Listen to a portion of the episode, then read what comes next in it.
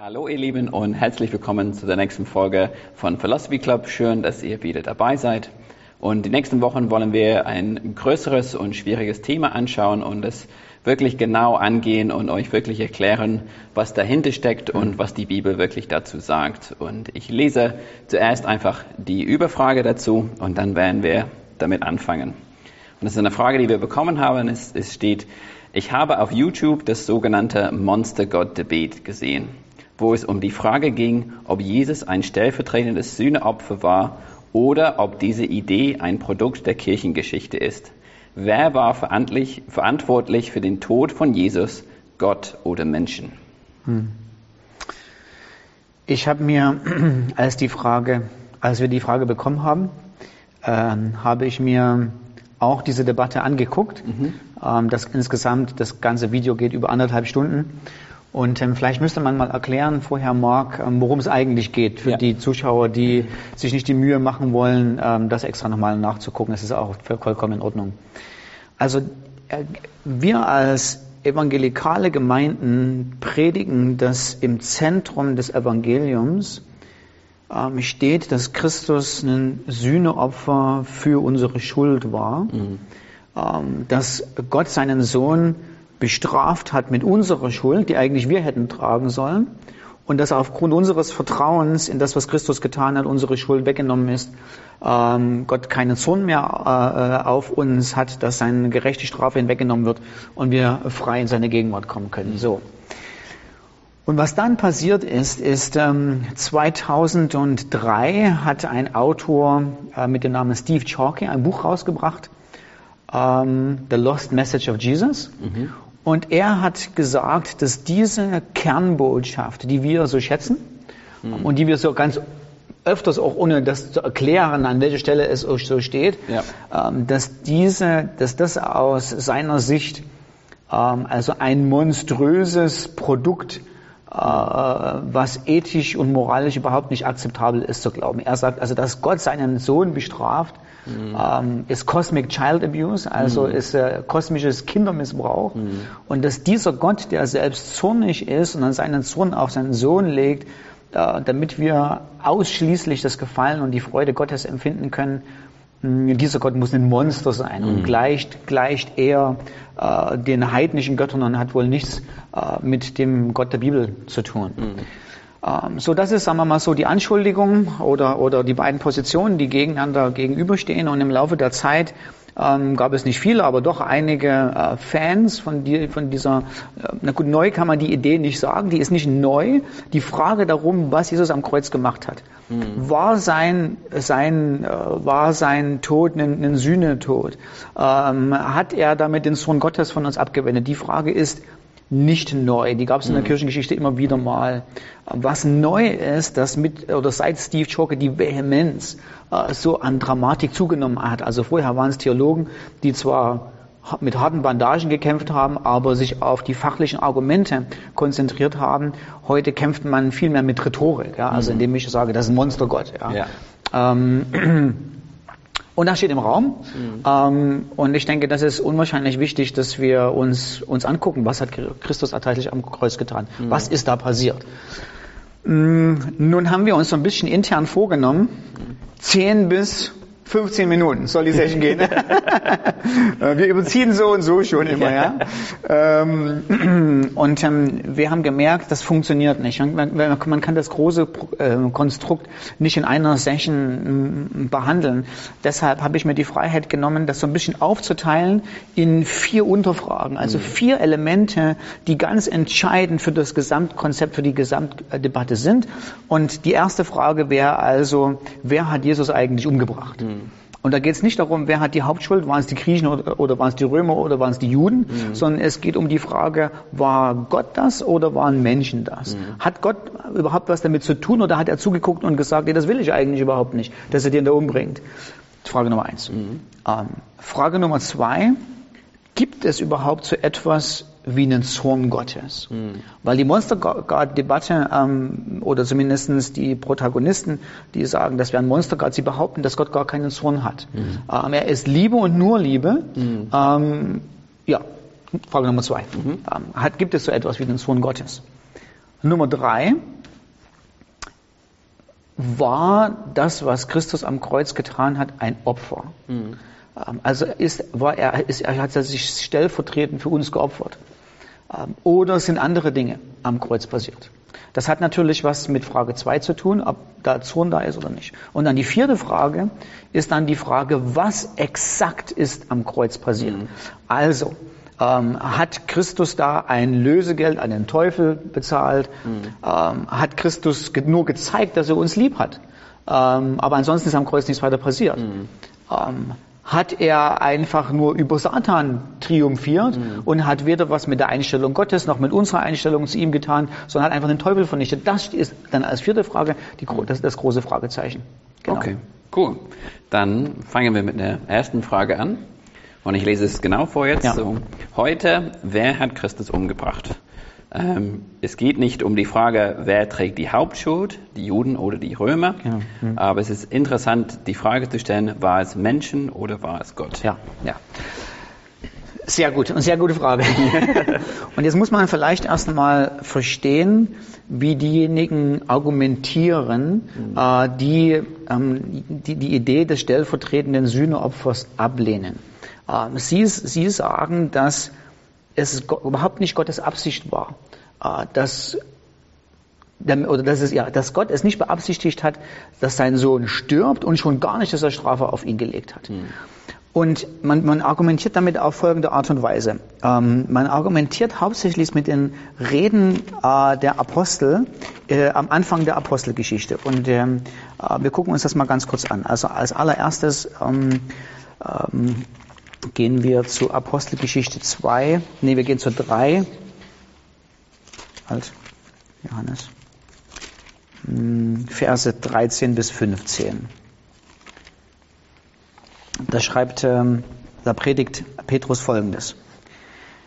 Der Gott Abrahams und Isaaks und Jakobs, der Gott unserer Väter, hat seinen Knecht Jesus verherrlicht, den ihr überliefert und vor Pilatus verleugnet habt als dieser geurteilt hatte, ihn loszugeben.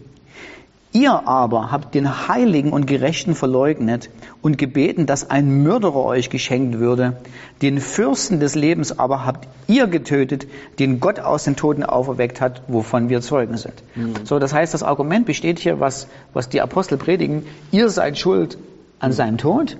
Gott ist in Anführungsstrichen schuld an seiner Auferstehung. Mhm. Das heißt, ähm, äh, ganz eindeutig, und das sagt der Text, ja, es war die Schuld der Beteiligten, die Jesus umgebracht haben. Mhm. Und Gott hat ihn aber hoch erhöht ähm, und hat seinen Sohn nicht umkommen, einfach nur lassen und im Grab gelassen, sondern hat tatsächlich gezeigt durch die Auferstehung, dass das ist sein Sohn. Ja. Ähm, das geht noch so weiter. Wir kennen zum Beispiel Apostelgeschichte 5, Vers 30 und angucken. Da heißt es, der Gott unserer Väter hat Jesus auferweckt, den ihr ermordet habt, indem ihr ihn ans Holz gehangen habt. Mhm. Diesen hat Gott zum Rechten als Führer des Volkes äh, erhöht. Oder in Apostelgeschichte 7, Vers 51, von Vers 51 an. Ähm, da heißt es dann, ihr Halsstarrigen und Unbeschnittenen an Herzen und Ohren, ihr widerstrebt alle Zeit dem Heiligen Geist, wie eure Väter, so auch ihr. Welche der Propheten haben eure Väter nicht, eure Väter nicht verfolgt und sie haben die getötet, welche die Ankunft des Gerechten vorher verkündigten, dessen Verräter und Mörder ihr jetzt gewesen seid. Mhm. Ähm, so guckt man an den Text, ähm, sieht man, und das ist richtig so, also selbst die Monsterguard-Theologen haben in dieser Stelle, muss man ganz ehrlich zugeben, einfach recht. Christus wurde umgebracht ähm, durch die Hand von bösen Menschen. Mhm.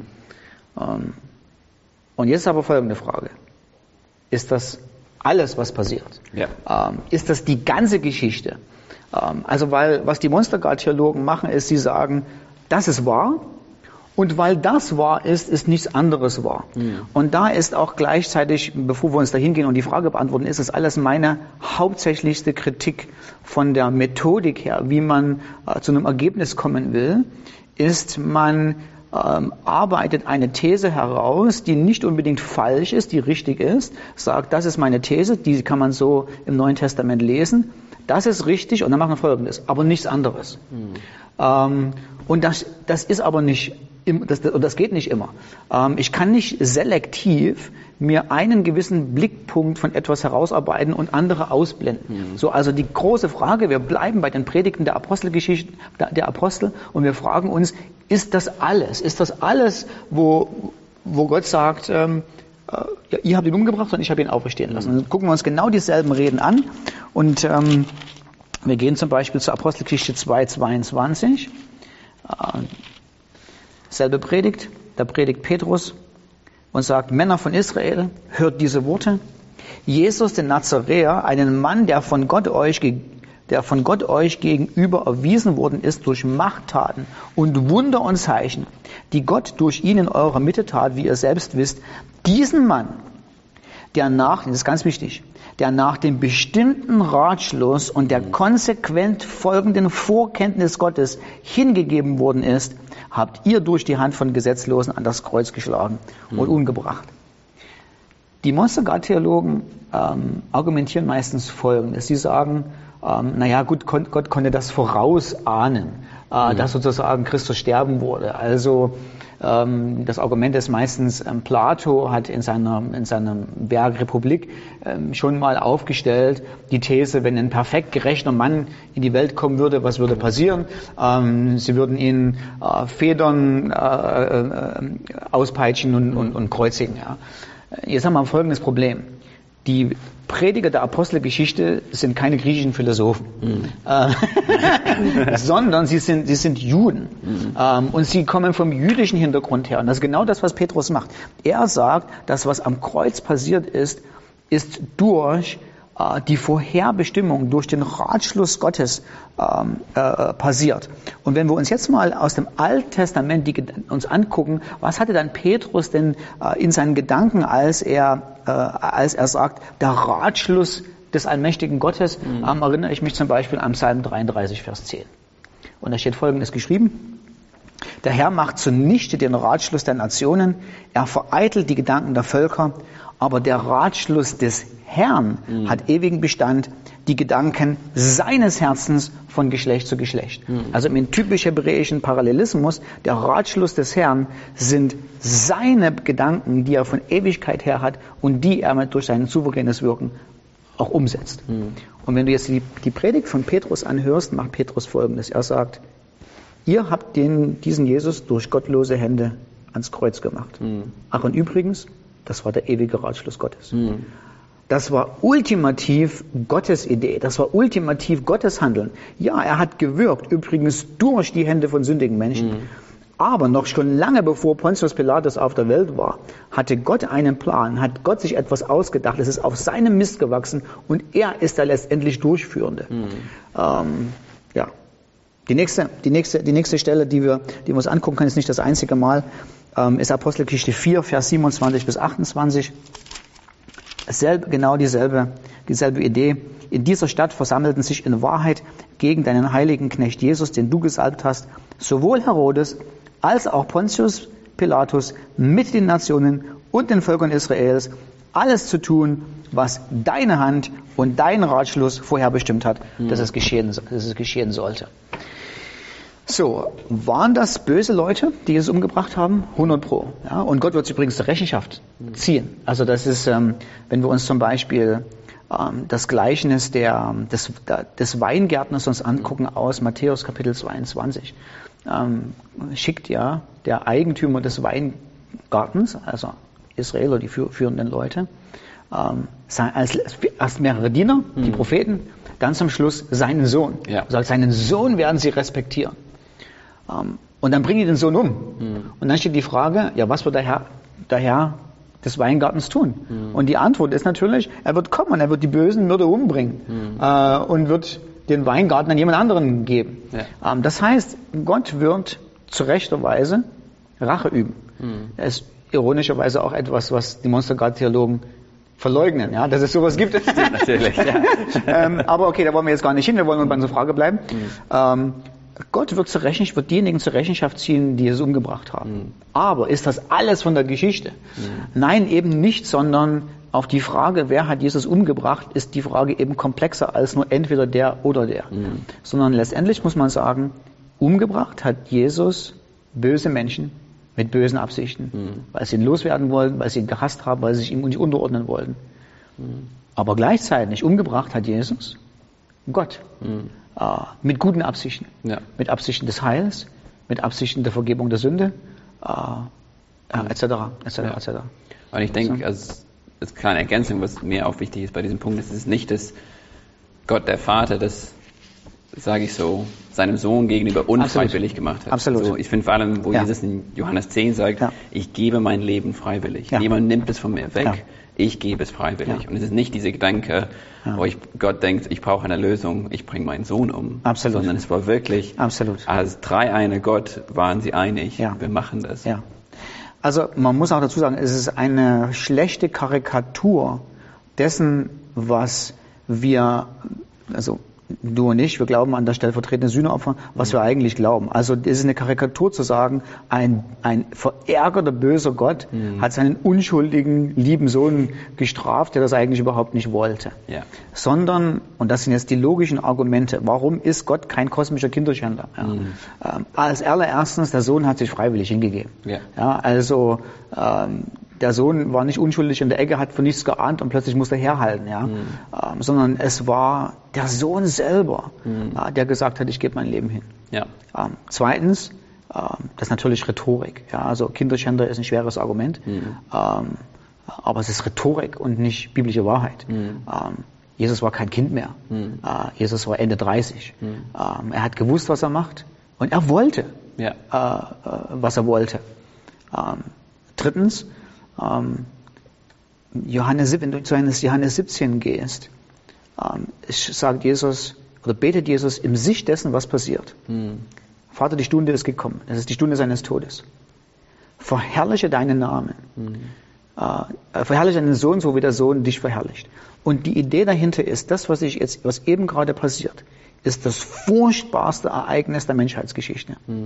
Und gleichzeitig die, die, die herrlichste Demonstration von der Größe, der Liebe und der Gnade sowohl des Sohnes als auch Gottes des Vaters. Ja. Ähm, Und das als monströsen Akt darzustellen, ist, äh, ist nicht fair und ähm, ja, ist kein adäquates ähm, Auslegen der Heiligen Schrift. Und vielleicht können wir ja Folgendes machen. Wir waren, wir waren im Moment nur in der Apostelgeschichte. Ähm, wir sollten vielleicht mal, mal angucken, dass, dass was, was Teil der Schrift ist, ist ein Selbstverständnis, dass Gott hinter den Dingen gestanden hat, dass Gott derjenige war, der tatsächlich seinen Sohn geschlagen hat. Ähm, also wenn wir uns zum Beispiel im 2. Korinther 5 ähm, uns angucken, da definiert Paulus ähm, sein, seinen eigenen Dienst und, und generell den Dienst der Verkündigung, was das Evangelium ist. Und er sagt, im Kern predige ich Folgendes. Er hat ihn, der von keiner Sünde wusste, zur Sünde gemacht. Ähm, Und da er, beziehungsweise Gott, also das ist nicht so, der Gott hat zugeguckt und hat es vorausgesehen, sondern er war es, er war der Hauptverantwortliche. Ähm, In Johannes 3, Vers 16, so sehr hat Gott die Welt geliebt, dass er seinen einzigen Sohn hergab. Es war ein Hergeben. Wenn Gott das nicht gewollt hätte, hätte er es verhindert. Ähm, Aber es war sein aktives Wirken, ähm, dass Christus gestorben ist. Ähm, Johannes 1, Vers 29 und 36 heißt es, siehe das Lamm Gottes. Ähm, Lamm können wir dann später gucken, ähm, darüber wollen wir jetzt in der Frage nicht reden, hat was mit Opfer und Sühneopfer etc. zu tun, aber dass das Gottes Lamm ist, ähm, bedeutet, dass Gott derjenige ist, es ist sein Lamm, es ist, es ist das, was er gegeben hat. Ähm, mh, Philippa Kapitel 2, da heißt es, guckt, wie Christus gehorsam war gegenüber dem Vater. Ähm, gehorsam bis zum Tod, ja, Tod am Kreuz. Und wenn wir jetzt ins folgende, folgende Idee uns fragen, wa- was ist Gehorsam? Äh, Gehorsam ist, wenn ich den Willen eines Übergeordneten sehe und sage, ich mache das, was du von mir willst. Ja. Ja. Das heißt, auch hier ist impliziert, eindeutig dran, es war Gottes Wille, dass, sein, dass sein Sohn geschlagen wird. Und jetzt kann man vielleicht nochmal, und das wäre vielleicht mein stärkstes Argument, hm, müssen wir uns nochmal angucken, wie die Apostel und wie Jesus selber seinen eigenen Tod gesehen haben. Also es war ja nicht so, dass Jesus gesagt hat, pass mal auf Leute, ich sterbe da mal, ich lasse euch im Dunkeln und dann 2000 Jahre später können die Theologen sich ja darüber streiten, was das eigentlich sollte. Ja? Ja. Ähm, mach's mal schön gut, auf Wiedersehen. ja? Sondern es gab ja im Vorhinein eine Ansage. Es gab währenddessen Jesus gekreuzigt wurde, klare Indizien in dem, was er gesagt hat, wie er seinen eigenen Tod gesehen hat. Und es gibt im Nachhinein, was die, das, was die Apostel gepredigt haben, eine klare Indizien, was eigentlich am Kreuz passiert ist und wie Gott damit involviert war. Und warum wir das, und, und eines der gewinnbringendsten Ideen, wie wir vorwärts gehen können, ist, ähm, uns nochmal bewusst anzugucken, weil das so dominant und so prägnant ist, ist die Funktion von Jesaja 52 und 53 mhm. ähm, im Neuen Testament uns anzugucken. Mhm. Also was im Jesaja 52 und 53 passiert, ist eine ganz berühmte Bibelstelle. Mhm. Fast alle Christen kennen sie, weil es eine Vorausschau dessen ist, was äh, was der leidende Diener für Gott machen wird. Mhm. Äh, kommen wir gleich drauf, ich lese den Text gleich vor, aber da heißt es, ähm, wir haben ihn erachtet, also wir haben ihn, als wir ihn so geschlagen und, und geschunden gesehen haben, gedacht, der ist von Gott bestraft. Mhm. Aber etwas anderes ist passiert. Ähm, er ist äh, von, von Gott sozusagen hergegeben worden für unsere Schuld, für unsere Sünde. Gucken wir uns genau an. Wir müssen uns zuerst angucken, mit, mit welchem, mit welcher Intensität, also Psalm 2, äh, Jesaja 52 und 53, ähm, ist eine der äh, äh, Stellen, die einen zentralen Platz einnehmen in den Evangelien, vorher, während der Kreuzigung und nachher, mhm. äh, die illustrieren sollen, schau, was hier passiert ist, schau, was hier vor sich geht, schau zurück, schau vorwärts, das, das ist das, was passieren wird. Und ich habe, und das ist vielleicht ein bisschen, ähm, viel kann man nicht sagen, aber wir müssen uns angucken. Wir, wir, brauchen die fünf Minuten, brauchen wir dazu, okay? so, ähm, erstmal, wenn wir uns rein vom Zitat her ansehen, die Sache könnten wir schon klar machen, wenn wir zu 1. Petrus 2, Vers 24 bis 25 gehen. Da zitiert Petrus ähm, direkt aus Jesaja 53, Vers 5 und 11 und schreibt, der, der unsere Sünden an seinem Leib selbst an das Holz hinaufgetragen hat, damit wir den Sünden abgestorben der Gerechtigkeit leben. Durch dessen Striemen seid ihr geheilt worden. Und übrigens, liebe Hörer, das ist das, was, was Christus gemacht hat. Das mhm. heißt, wir haben Petrus, der ganz klar und eindeutig sagt, du guckst auf den Tod von Jesus, mhm. du willst wissen, was da eigentlich passiert ist. Jesaja 52, 53. Ja. Uh, so damit, das würde eigentlich schon reichen. Ja, und jetzt könnten wir zur Jesaja gehen mhm. und zur Schlussfolgerung kommen. Aber ich denke, ich möchte noch ein bisschen weitergehen, um zu zeigen, mit, mit welcher äh, enormen Prä äh, äh, Prävalenz dies das immer wieder vorkommt. Mhm. wenn wir uns im Anfang des Johannesevangeliums uns angucken, Johannes 1, Vers 29 hatten wir schon, mhm. ähm, predigt äh, oder, oder, spricht Johannes der Täufer, siehe das Lamm Gottes. Mhm. Und das Interessante ist, dass, Johann, oder dass das Johannesevangelium ähm, hier das griechische Wort Amnos verwendet und nicht Arnion. Also beides sind Worte, die bedeuten Lamm. Ja. Und er benutzt aber das Wort Amnos ähm, Arnian wird normalerweise für das Opferlamm verwendet. Hm. Amnos wird in Jesaja 52, 53 verwendet. Okay. Ähm, für das er, er hat sein Leben hingegeben wie ein Lamm. Hm. Ähm, so, das heißt, die Wahrscheinlichkeit, dass Johannes der Täufer auf irgendeine Art und Weise an Jesaja 52, 53 gedacht hat, ist relativ hoch. Hm. Als nächstes, wenn wir uns zu Johannes 6, Vers 35 angucken, sagt Jesus Folgendes. Ich bin das Brot des Lebens. Wer zu mir kommt, wird nicht hungern. Wer an mich glaubt, wird nimmer mehr dürsten. Das ist Johannes 6, Vers 35. Und wenn du dir die Verse anguckst, wir denken so, ach ja, schönen Spruch, hat er sich cool ausgelegt. Ach, Brot des Lebens, wer mhm. Durst hat, kommt zu ihm. Wer Hunger, äh, ja, ja, wer, wer, Hunger hat, kommt zu ihm, wird nicht mehr dürsten, wird nicht mehr hungern. Ja. Der Jude hört das ganz anders. Der Jude hört das, das kenne ich von irgendwoher. Mhm. Und Überraschung über alle Überraschungen. Es ist nicht 52, 53, aber es ist Jesaja.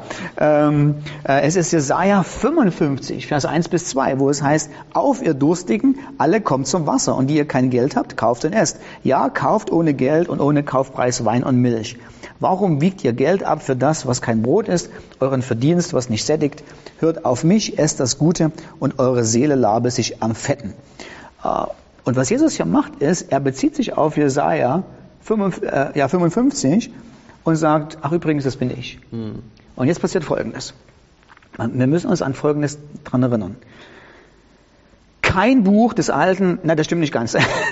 Fast alle Bücher des Alten und des Neuen Testamentes sind keine Sprüche-Sammlungen. Mhm. Also sind keine Ähm, so wie zum Beispiel wie der Koran ist eine, eine Sammlung von verschiedenen Suren, die zu unterschiedlichen Zeiten geschrieben wurden, völlig durcheinander, zusammen, also er will niemand auf die Füße treten, aber mhm. äh, zusammengewürfelt. Man muss sich immer fragen, wo kommt die Sure her, mhm. äh, früher, später, wie auch immer das Alte und Neue Testament funktioniert ganz anders. Es sind jedes Mal, jedes Buch ist an sich eine große Geschichte, mhm. die nicht in sich zusammengewürfelt ist. Also du musst dir ähm, beim ersten Mose Kapitel 24 nicht überlegen, ob das vor ersten Mose 23 war oder danach. Die Geschichte ist fortlaufend. Mm, und die Idee ist, wenn die, wenn die Leute aus dem Neuen Testament, Jesus und die Apostel aus dem, im, im Neuen Testament zitiert haben, dann zitieren die nicht, wie wir das manchmal so machen, fälschlicherweise, ach, nehme ich hier einen halben Vers und dann nehme ich den und und dann nehme ich den aber mhm. ähm, und hier nehme ich den Punkt her und das Semikolon. Mhm. Ich übertreibe es mal so ein bisschen. aber die Kritik ist nicht unberechtigt. Mhm. Sondern wenn die Leute im Neuen Testament zitiert haben, haben sie die ganze Geschichte zitiert. Mhm. Also wenn Jesus sagt in Jesaja 55, äh, in Johannes 6, ach übrigens, ich bin Jesaja 55, ja. dann hat sich Jesus und die Leute vorher überlegt, ja, Jesaja 55 kommt nach Jesaja 53 und 54. Mhm. Und Jesaja 55 passiert, weil vorher Jesaja 52 und 53 mhm. passiert ist. Also, dass die Dürstigen herkommen, dass die trinken können, dass Gott sagt, der Weg ist offen. Labt euch, ich beschenke euch, mhm. braucht nichts bezahlen, kostenlos, etc., etc. Warum ist denn das so? Jeder Jude weiß, das ist, weil 52 und 53 vorher da mhm. ist. Weil jemand ein stellvertretendes Sühneopfer mhm. für uns war. So. Das heißt, was Jesus macht ist, in Johannes Vers 6, er sagt, übrigens, das bin ich. Und Teil der Geschichte ist, ja, dreimal darfst du raten, mhm. was ich sein werde. Ich werde Jesaja 52, 53 sein. Mhm. Insbesondere, äh, insbesondere dessen, ähm, weil Jesus ja äh, im Johannes 6, Vers 51 sagt, ich bin das lebendige Brot, das aus dem Himmel herabgekommen ist. Wenn jemand von diesem Brot isst, wird er leben in Ewigkeit. Das Brot, das ich geben werde, ist mein Fleisch, was ich geben werde für das Leben der, Welt. Also da, hier hast du Substitution. Mhm. Das heißt, Johannes schreibt hier für, der ich gebe mein Leben für, äh, anstelle dessen. Mhm. Ähm, ist genau die Idee, die wir in Jesaja 53, äh, 52 und 53 haben. So, das ja. heißt, Jesus ist sich von vornherein bewusst, indem er sagt, komm her zu mir alle, lasst eure Seele euch laben, denn ich bin das Brot, was ich, mein eigener Leib, was ich hingebe für dich, jeder Jude sagt, das ist halt 52, 53, 54, mhm. 55. Ja. Ähm, so, das heißt, Jesus hatte von vornherein das Selbstverständnis. Mhm. Jetzt kommen wir, ähm, das geht noch so ein bisschen weiter. Gibt es noch andere Indizien? Jetzt kommen wir aber zu einem, das ganz prominent ist. Jedes, äh, jedes, oder vielleicht gehen wir noch einen kleinen Schritt zurück. In Jesaja 10, äh, in Johannes 10 sagt Jesus zum Beispiel, ich habe auch noch andere Schafe, die ich bringen muss. Mhm. Wir denken auch, ach ja, ist ja interessant, was er sich so für kluge, für, für kluge Ideen ausdenkt, ja. Na, das ist, das ist Jesaja, äh, das ist Jesaja 56, äh, wo Jesaja prophezeite, selbst die Eunuchen, selbst die anderen Völker, selbst die werden zu mir mhm. kommen und ich werde sie laden. Und auch das greift wieder Jesus auf, wieder im Hintergrund. Ich weiß ja, vorher kommt Jesaja 52, 53. Und jetzt kommen wir zu was ganz prägnant. Als Jesus am Kreuz stirbt, sagt jedes der Evangelien, Matthäus, Markus, Lukas und Johannes, beschreibt, dass Jesus zwischen zwei Kriminellen gekreuzigt mhm. wurde. Ja. Da können wir auch sagen, ja, was soll das eigentlich? Überhaupt kein Problem, wir gehen einfach zum Markus-Evangelium. Äh, Markus sagt, okay, an, äh, zwischen zwei Kriminellen äh, gekreuzigt und übrigens, Markus 15, 27 bis 28, das ist was an Markus zitiert ist, das ist, um, äh, äh, um in Erfüllung zu bringen, was geschrieben steht. Und die, er bezieht sich dann auf Jesaja 53, Vers 12. Er wurde hm. äh, äh, ähm, als, jetzt müssen wir es uns angucken. Hm. Okay, stimmt, stimmt nicht ganz, Marco. also, jedes der Evangelien ähm, beschreibt, dass Jesus äh, zwischen zwei Kriminellen hm. gekreuzigt wurde. Und es, war, es ist in Lukas gewesen, in Lukas 22, Vers 37, dass Jesus, als er verhaftet wurde und die Jünger Widerstand leisten sollen, Jesus sagt, nein, es gibt keinen Widerstand, sondern ich gebe mich selber hin, damit folgende Schrift erfüllt, erfüllt wird. Mhm. Ähm, und Vers 37 äh, zitiert er die Schrift, er ist unter die Gesetzlosen gerechnet worden. Ähm, das ist Jesaja 53, Vers 12. Mhm. Das heißt, Jesus sagt am Anfang, bevor er gekreuzigt wurde, wisst ihr, was passieren wird mit mir? Wisst ihr, was mein Tod bedeutet? Jesaja 53, 52 und 53. Mm, Und die Tatsache, dass äh, jeder der Evangelien Jesus beschreibt als gekreuzigt zwischen zwei Kriminellen, ist eindeutig, ist, dass die Evangelisten äh, in der Kreuzigung, sie, also das ist ja nicht einfach nur ein Nebenprodukt, ach übrigens, da waren zwei Kriminelle, na ja, okay, die waren halt so Ja. da, ne? Ähm, muss ja die Geschichte ein bisschen ausschmücken. Das ist kein Ausschmuck, sondern ein Moment des Todes wird klar und deutlich kommuniziert. Das ist Jesaja 52 und 53. So, und jetzt müssen wir zu Jesaja 52 und 53 gehen, um zu, um zu verstehen, was, äh, was da passiert. Und ich hatte es mir hier schon, ähm, hier schon ausgedruckt und da heißt es folgendes.